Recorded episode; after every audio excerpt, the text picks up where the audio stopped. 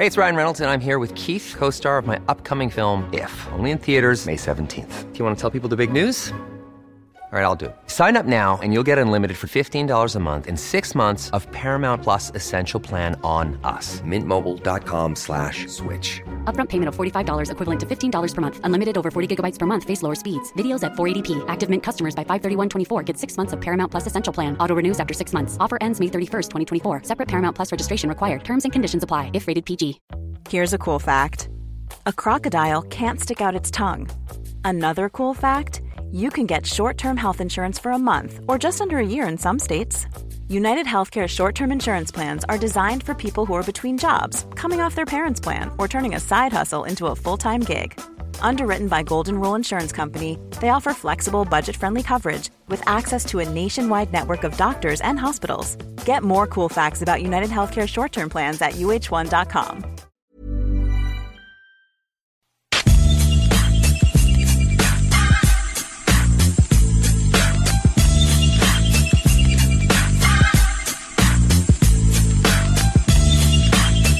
Allez, fais-le. Télécharge l'application. Google Play, Apple Store, tu tapes CJMD, Radio de Lévis. Ça va pogner tout ce qu'on produit, des extraits, des podcasts de direct, des façons de nous joindre aussi. Très facile. C'est gratis. Pas de raison sans priver. Pour nous joindre, ça aussi c'est gratuit. 418-903-5969. Problème de circulation, toujours apprécié que vous nous les mentionniez. Des fois, on, on voit pas tout avec la carte. En ce moment, c'est super grave. Ça a pratiquement pas bougé depuis tantôt, c'est-à-dire que sur la 20 direction ouest, en fait dans les deux directions, on est au vert. L'accès au pont La Porte s'est ralenti évidemment dans le secteur des travaux. Et sur de la capitale direction ouest, quoique ça s'envenime sur Robert Bourassa direction nord, mais sur la capitale en est, c'est encore le secteur qui est paralysé. J'imagine qu'en Gaspésie, il n'y a pas trop de circulation, mais il y avait un ours polaire qui arpentait la street d'une petite ville gaspésienne en fin de semaine. Oui, l'ours polaire aperçu en Haute-Gaspésie samedi a finalement été abattu par une arme à feu par un agent de Ouais. la protection de la faune. OK? Euh, dans pas le fond, quel calibre ça peut te prendre, ça. C'est triste pareil. C'était dans les airs, oui, effectivement. Euh, la Sûreté du Québec avait confirmé dimanche matin avoir officiellement levé son alerte parce que la veille, le corps policier avait demandé aux habitants du secteur de rester chez eux. Bon, confinement. Toujours non, mais solution. c'est dangereux, un ours polaire. C'est le plus gros carnivore. là, non, non, c'est pas dangereux. Tu flatouilles ça en dessous du Non, pas du tout. Tout est réglé. Euh, Faites-le à la maison. C'est une résidence qui a aperçu des traces de pas qui menaient vers son poulailler. Les poules sont correctes. Ah ouais? Ouais. Ok, S'il avait décidé que non. le, le poulailler partait avec. Euh, fait que les agents de la protection de la faune ont patrou- patrouillé toute la nuit dans le secteur à la recherche de l'ours. Des appâts de poissons avaient aussi été disposés sur le bord d'une piste d'atterrissage à proximité, mais sans succès. Hmm. Quand ils ont euh, aperçu l'ours, ils ont tenté de le neutraliser en utilisant des drogues pour l'endormir. Ah ouais? Mais l'effet n'a Ah. pas été immédiat. Ben Autrement, euh, il n'y avait pas de cage assez grande pour l'ours polaire. Fait qu'ils ont décidé euh, d'abattre l'animal pour des questions de sécurité publique. Qu'est-ce qu'ils vont faire avec, là? Moi, je veux sa peau. Le corps de l'animal sera euh, redirigé vers un laboratoire du ministère afin de subir une nécropsie. C'est vrai que c'est. Je veux savoir pourquoi il était là. C'est- c'est- c'est- de, mon, euh, de mon radar, c'est jamais vu. C'est que euh, présentement, tu sais, où ce que eux sont, sont habitués de vivre sur des banquises, OK? Puis les banquises, Ouais. souvent, ils se séparent. Ouais. Puis- ça passe devant Gaspésie, c'est la saison pour Euh, ça. Exactement. Puis c'est ce qui est c'est ce que les experts pensent qui est Lui, il avait pas le goût de se mouiller, mais finalement, il, il a poussé ça trop loin. Il s'est ramassé en Gaspésie. Puis un petit fait impressionnant, savez-vous qu'ils peuvent sentir une proie à 10 km. Ah ouais. À Ah ronde. Puis si, c'est- si, si, mettons, la proie est morte, c'est 30 km. Ah ouais? À ronde. En putréfaction. Ben, Parce que, tu sais, l'ours polaire a le nez un peu plus long. hein. les ours, OK, mais des ours en général, là, ça a le fin pas à peu près. Puis ça m'a rappelé qu'on a pogné, il y a des, de plus en plus de grizzlies dans le nord du Manitoba. Ouais, c'est Il y a, vrai, il y a des parlé. mouvements avec les ours euh, ces temps-ci. Il y en a eu un aussi sur la côte nord, un ours Mhm. polaire. Il y a quelque chose qui se passe, là. Puis euh, il, y a, il y a toujours eu de quoi qui s'est passé aussi. Par exemple, là, avec les ours, il y avait des grizzlies au Québec au début de la colonisation. hein. Je vous l'ai déjà mentionné, ça. Mhm. Trouvaille que j'avais fait dans un vieux nation- National Geographic. On va faire un autre type de trouvaille avec notre prochain invité, Francesco Cavatorta du département de sciences politiques de l'Université Laval est avec nous. C'est pas pour parler d'ours polaire, à moins qu'il y ait un commentaire. Salut Francesco, comment ça va? Non, bonjour. Bonjour, non, pas de commentaire sur l'ours polaire. non. Merci. Ben, c'est peut-être un espion russe euh, ou quelque chose comme ça. non? Il se peut, on sait jamais. Hein? Écoute, tant qu'à être parano. Mais on va parler de ce conflit-là pour la deuxième fois ensemble depuis son euh, déclenchement. il a été question de troisième guerre mondiale plus fort maintenant, ben, peut-être à peu près équivalent au début de la chose où Poutine avait évoqué la patente. Mais là, c'est ça, c'est un peu les Russes qui, encore une fois, jettent ce pavé-là dans la mort en faisant des, des exercices de comment ça se produirait s'il commençait à y avoir des tirs de missiles nucléaires à la télé nationale et Sergei Lavrov qui renchérit tout ça. Comment t'expliques cette espèce de, de guillemets, regain d'intérêt de parler de Troisième Guerre mondiale rendu à quoi près de 70 jours, autour de 70 jours de conflit? Bah, je crois qu'il y a, il y a peut-être trois, trois aspects qui sont importants à souligner dans cette euh, discussion sur, le, sur la Troisième Guerre mondiale en, premier, je crois que euh, Poutine et ses proches sont obligés de un peu resserrer euh, à l'intérieur euh, la société, la société russe. Faut qu'ils fassent peur à leur population un peu. Bah, pas, pas forcément faire peur, mais qu'ils leur fassent voir qu'il y a quand même un intérêt plus large que la conquête de l'Ukraine dans tous les sacrifices économiques et sociaux qu'ils sont en train de faire dans ces, dans ces combats. Donc je pense que mettre, au souligner en tout cas, donc, les combats est vraiment un combat plus civilisationnel, si on veut, non contre l'expansion occidentale, peut-être peut souder un peu plus la, la, les Russes. Mmh. Deuxièmement, je crois que euh, l'impasse militaire fait en sorte que à un moment, il faut que la Russie décide si utiliser toutes ses armes à disposition ou pas dans les conflits dans les conflits ukrainiens, mmh. dont euh, les euh, les fameuses non armes nucléaires tactiques. Ouais, les petites, les petites. Oui, exact exact. Qui supposément serait plus acceptable, mais c'est vrai que ça fait moins de dommages puis ça a moins de répercussions sur ben, l'ensemble de la planète. C'est plus localisé, si on veut. Donc, euh, je pense qu'il y, a, euh, il y a ça. Donc, il faut aussi faire peur euh, un peu aux Ukrainiens. Donc, pas seulement à souder sa société, mais faire encore plus peur aux, Ukrainiens. Et la troisième chose, bah, c'est sûrement un message qui est envoyé non pas tant aux hommes politiques occidentaux, qui ne le croient pas d'ailleurs sur sa menace nucléaire, mais aux populations occidentales qui commencent à être un peu plus sceptiques par rapport à cette euh, à cette guerre et à ces à ces conflits avec dans beaucoup de sociétés, je pense, une partie des citoyens qui se demandent si donc ça vaut vraiment la peine de continuer à armer les Ukrainiens dans un contexte où l'ennemi euh, a quand même plusieurs euh, milliers de missiles, des missiles nucléaires et il en parle assez, assez ouvertement. Et donc je crois que c'est un peu ces trois euh, objectifs qu'il est en train d'essayer de euh, d'atteindre avec ces discussions. Mais, mais si tu l'as remarqué, et je pense que, les, que, que, ceux qui nous écoutent l'ont remarqué aussi, il y a quand même non, euh, les ministres disent une chose et puis il y a toujours un autre ministre qui ramène un peu non en arrière et il dit est-ce que vous pouvez par exemple non, est-ce que non, il n'y aura pas de guerre nucléaire et tout ça?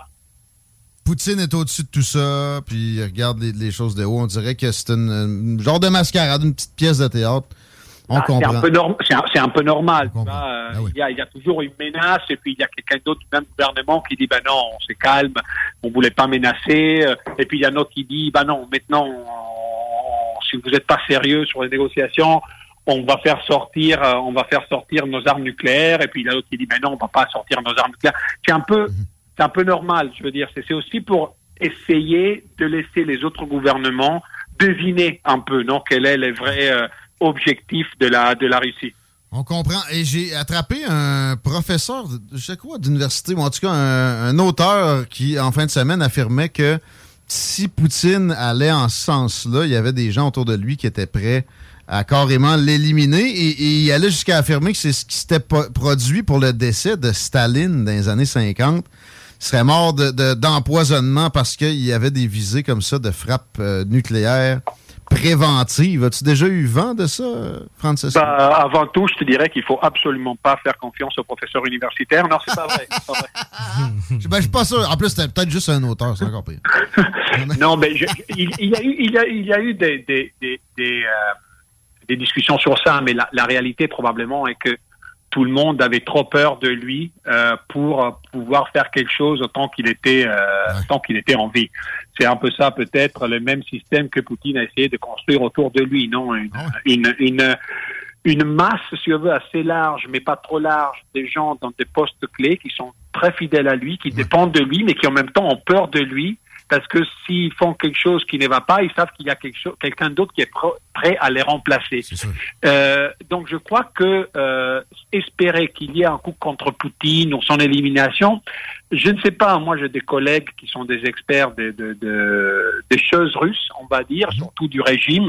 Bah, ils sont pas très. Euh, il y a un peu un consensus que c'est pas vraiment très euh, euh, possible qu'il y ait un, un coup contre contre lui. Après, c'est sûr que ça dépendra aussi de comment la guerre va se va continuer à se dérouler. Parce que si ça continue à se dérouler assez mal, bah peut-être qu'il y aura de plus en plus de mécontentements dans le dans l'élite autour de lui. Mais pour les moments, il semble y avoir un consensus que c'est que c'est pas euh, que c'est pas envisageable.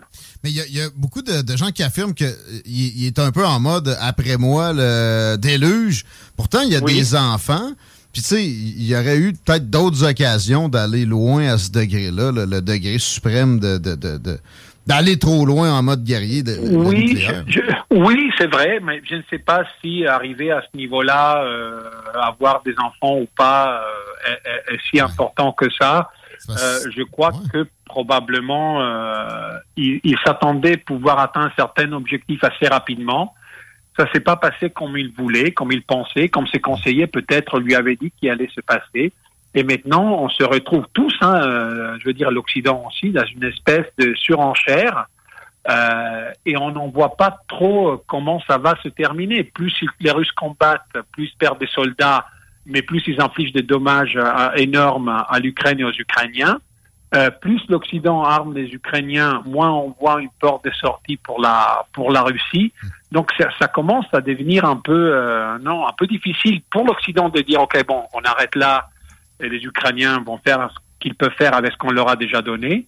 Et pour Poutine, ça devient difficile de s'arrêter aussi. Donc en voie de sortie, euh, on risque vraiment d'aller vers une conflagration du conflit encore encore plus large, quelque chose auquel je pense presque personne avait pensé il y a il y a trois mois avant le début euh, avant le début de la guerre. Je crois qu'il y a trois ans, les, les, les, scénarios étaient encore bah il va y avoir une espèce de référendum bidon dans les deux républiques qui sont séparées de l'Ukraine et euh, Poutine va les annexer.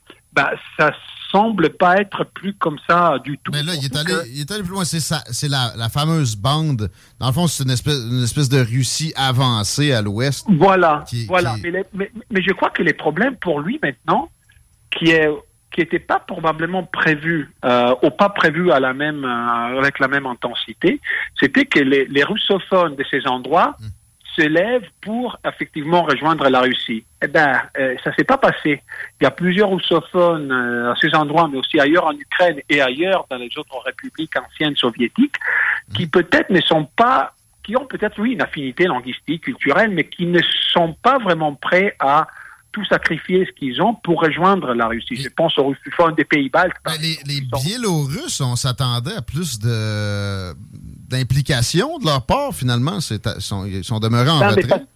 Parce, que là aussi, je pense, le régime s'est rendu. Ben, un régime d'ailleurs qui l'année passée a, été secoué par des manifestations monstres, monstres contre les présidents. Mm. Donc euh, peut-être que pour lui aussi, euh, aurait été un hasard encore plus important de se joindre militairement à la, à la Russie mais on les voit aussi dans les populations russophones des autres pays, que ce soit la Moldavie, que ce soit dans les pays euh, baltes. Ce qu'il y a, c'est que tu fais, tu es en Lituanie, tu es russophone, il peut être certaines références culturelles, linguistiques, un certain attachement à, la Russie. Euh, en même temps, tu as un passeport européen et tu vis dans un pays qui a une démocratie. Donc peut-être que, non, il faut mettre ça aussi dans la balance certaines, certaines fois. Et je pense que peut-être c'est ça qui est les conseillers de, de Poutine, ou Poutine lui-même, n'ont pas vu vraiment arriver avec, euh, avec l'Ukraine. Mais penses-tu que quand même, c'est évoqué, moi j'ai l'impression que c'est tout pure propagande, de notre propagande, ils s'attendaient à être accueillis avec des roses par les citoyens ukrainiens. Ils sont pas si naïfs que ça dans les renseignements. Non, ça je pense pas. Ça, je pense pas. Ça, je pense pas. Mais, mais, mais, parce qu'ils savaient qu'il y avait une grosse partie de la société ukrainienne qui était euh, beaucoup plus orienté euh, vers euh, vers l'Europe occidentale que non vers la Russie. Mais peut-être qu'ils s'attendaient, c'était peut-être plus d'appui dans certains secteurs de la société ukrainienne, dans la mesure où les sociétés ukrainiennes et russes ont été quand même non euh, mergées, si tu veux, ensemble pour 70 ans dans le dans l'Union soviétique. Donc peut-être ils s'attendaient un petit peu plus de soutien. Probablement une résistance moins organisée, moins, moins violente.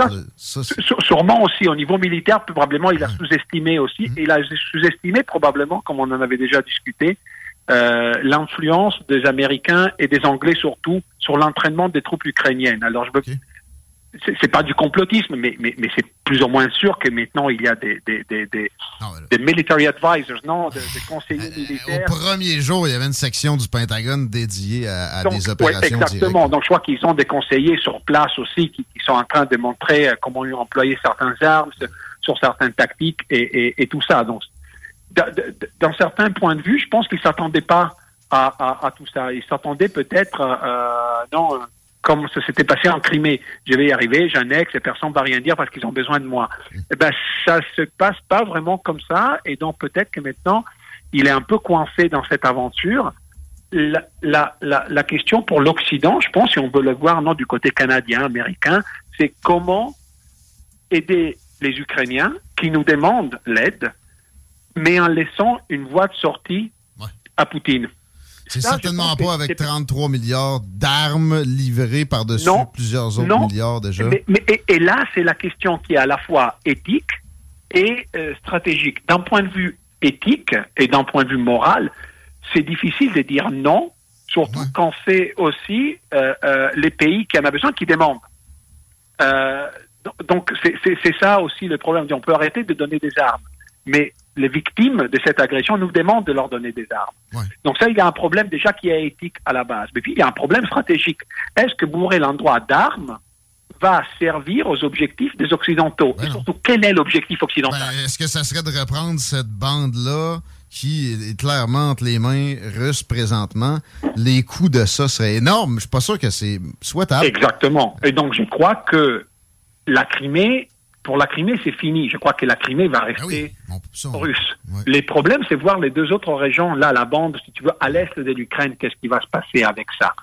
Euh, et la peur est que ça devienne un conflit de, de, de, longue, de longue, non, on va dire entre guillemets à basse intensité, pas dans les prochains deux mois, mais dans deux ans, trois ans, peut-être qu'il y aura un conflit à basse intensité en Europe euh, qui va euh, coûter énormément en termes de vie humaine, de destruction, mais aussi en argent à toutes les parties qui sont mêlées dans le conflit. Est-ce que c'est ça qu'on veut ou est-ce qu'on veut une solution politique? Le problème, c'est que maintenant, la solution politique, elle est impensable aux conditions de Poutine. Reculons d'un pas de chaque côté. Les Russes ont derrière eux une, méga puissance qui est la Chine. Les mhm. Ukrainiens, évidemment, c'est les États-Unis. Est-ce que c'est un peu un affrontement par pays interposé? Est-ce que la Chine est devenue, la Russie est devenue un instrument chinois qui, qui est assurément très heureuse de toute cette déstabilisation-là. Euh, puis aussi de, de, l'espèce d'exercice en, faisant des comparatifs avec Taïwan sur euh, les sanctions, sur tout ce qui, ce qui peut être euh, coalition de, internationale vers l'Occident, là, et, comment ils, ils, opèrent là-dessus. Puis en même temps aussi, quand je parle de déstabilisation, de, système bancaire qui, pour lequel il s'est créé un, deuxième, un parallèle. Euh, donc de, transactions internationales dont j'oublie le nom là. Euh, puis euh, aussi d'autres le, pétrole les achats de de litres de barils avec des yuan mm-hmm. vers de l'Arabie Saoudite est-ce qu'on a, on a affaire à un conflit comme ça, un peu comme a pu l'être le, Vietnam? À l'époque c'était la Russie je, je, vois ce que tu veux dire. Je, je pense pas encore parce que l'alliance euh, russo-chinoise, euh, elle n'est pas aussi soudée que beaucoup de monde le pense. Je crois que le président chinois aussi a des autres euh, intérêts qu'il doit sauvegarder et la relation avec les États-Unis du point de vue économique, elle est quand même assez assez importante.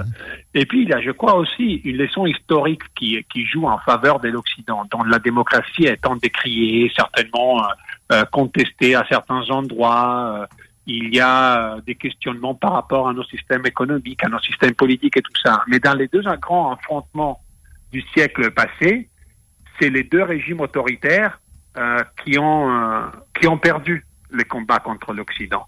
Et peut-être que la Chine est en train de regarder à ça aussi, euh, que sur le long terme, c'est peut-être pas une si bonne idée que ça de défier les démocraties de cette de cette manière. Et c'est pour ça, je crois aussi que la Chine à garder quand même un profil, je ne veux pas dire bas, parce qu'elle ne peut pas garder un profil bas, mais un, profil pas si important qu'on pouvait le penser en termes de soutien en termes de soutien à la, à la, à la Russie. ils n'ont pas besoin euh, de soutien si direct que ça, juste d'avoir accepté des transferts d'assets, d'argent. De, de, les Russes ont dû se préparer à toutes ces sanctions-là, qu'ils savaient qu'elles allaient venir. et la façon la, la, plus évidente, c'était de transférer énormément de choses mais, vers... Mais en même temps, en même temps, euh, non, euh, on a, on a bien sûr dit plusieurs fois que le système économique chinois euh, est en croissance énorme. Et, et, tout ça est vrai, hein, mais, mais ça reste euh, non euh, un pays qui est hautement autoritaire. Et à un moment ou à l'autre, tout pays autoritaire fait face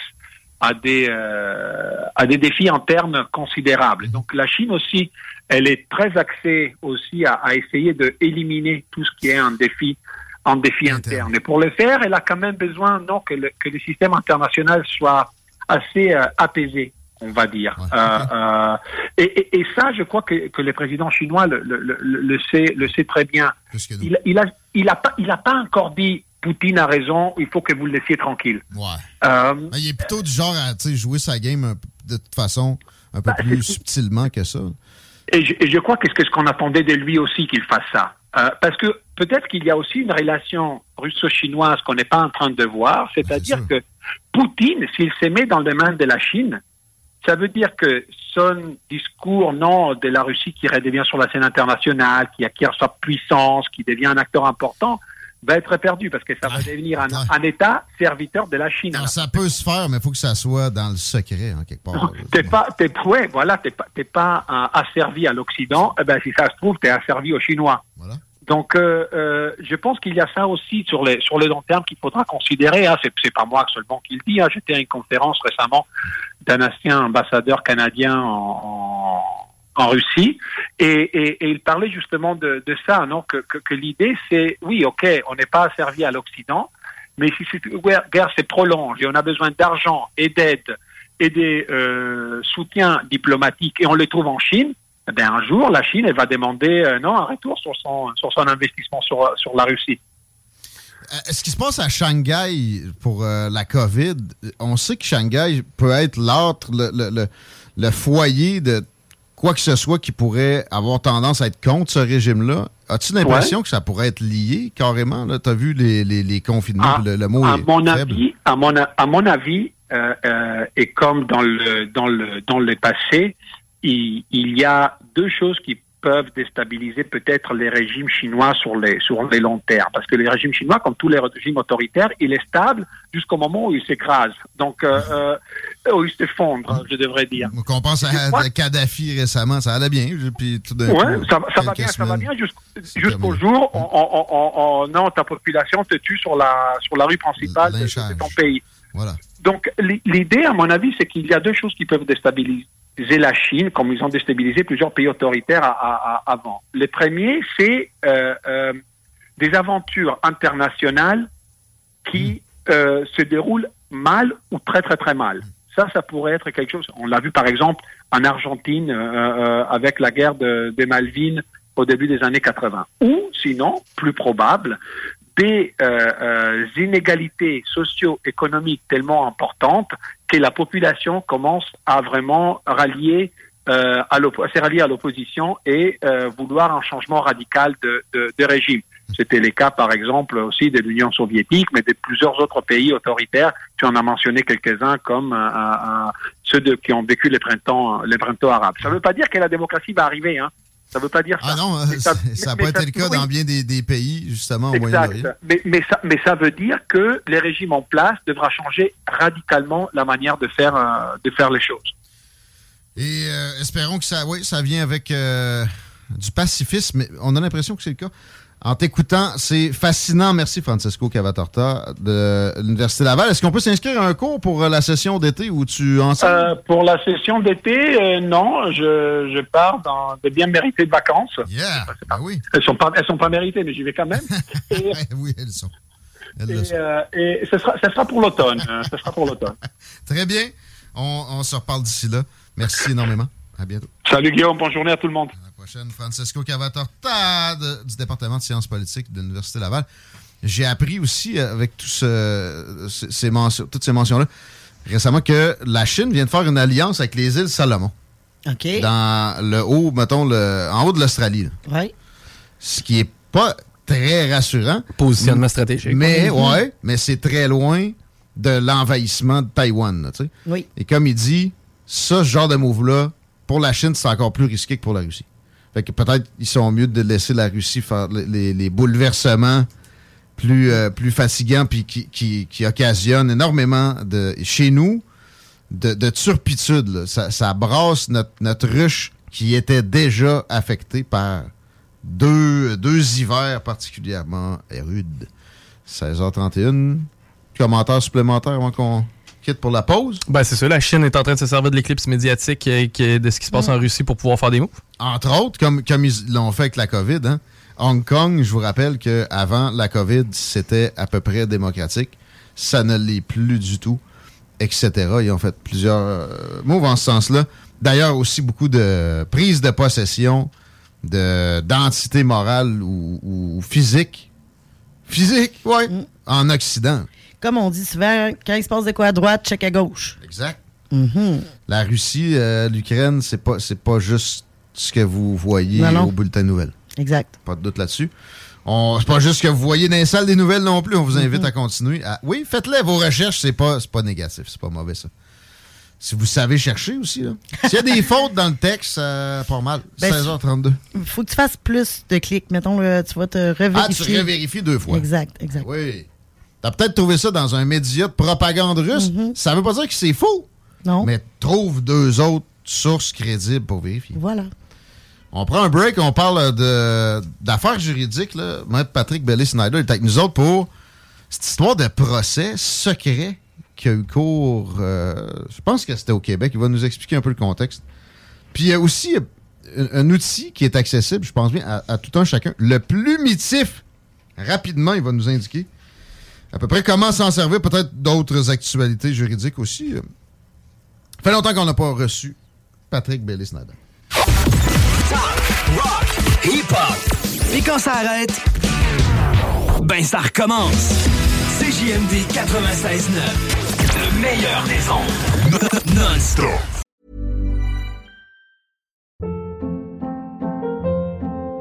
Hold up. What was that? Boring. No flavor. That was as bad as those leftovers you ate all week. Kiki Palmer here, and it's time to say hello to something fresh and guilt-free. Hello Fresh. Jazz up dinner with pecan-crusted chicken or garlic butter shrimp scampi. Now that's music to my mouth. Hello Fresh. Let's get this dinner party started. Discover all the delicious possibilities at hellofresh.com.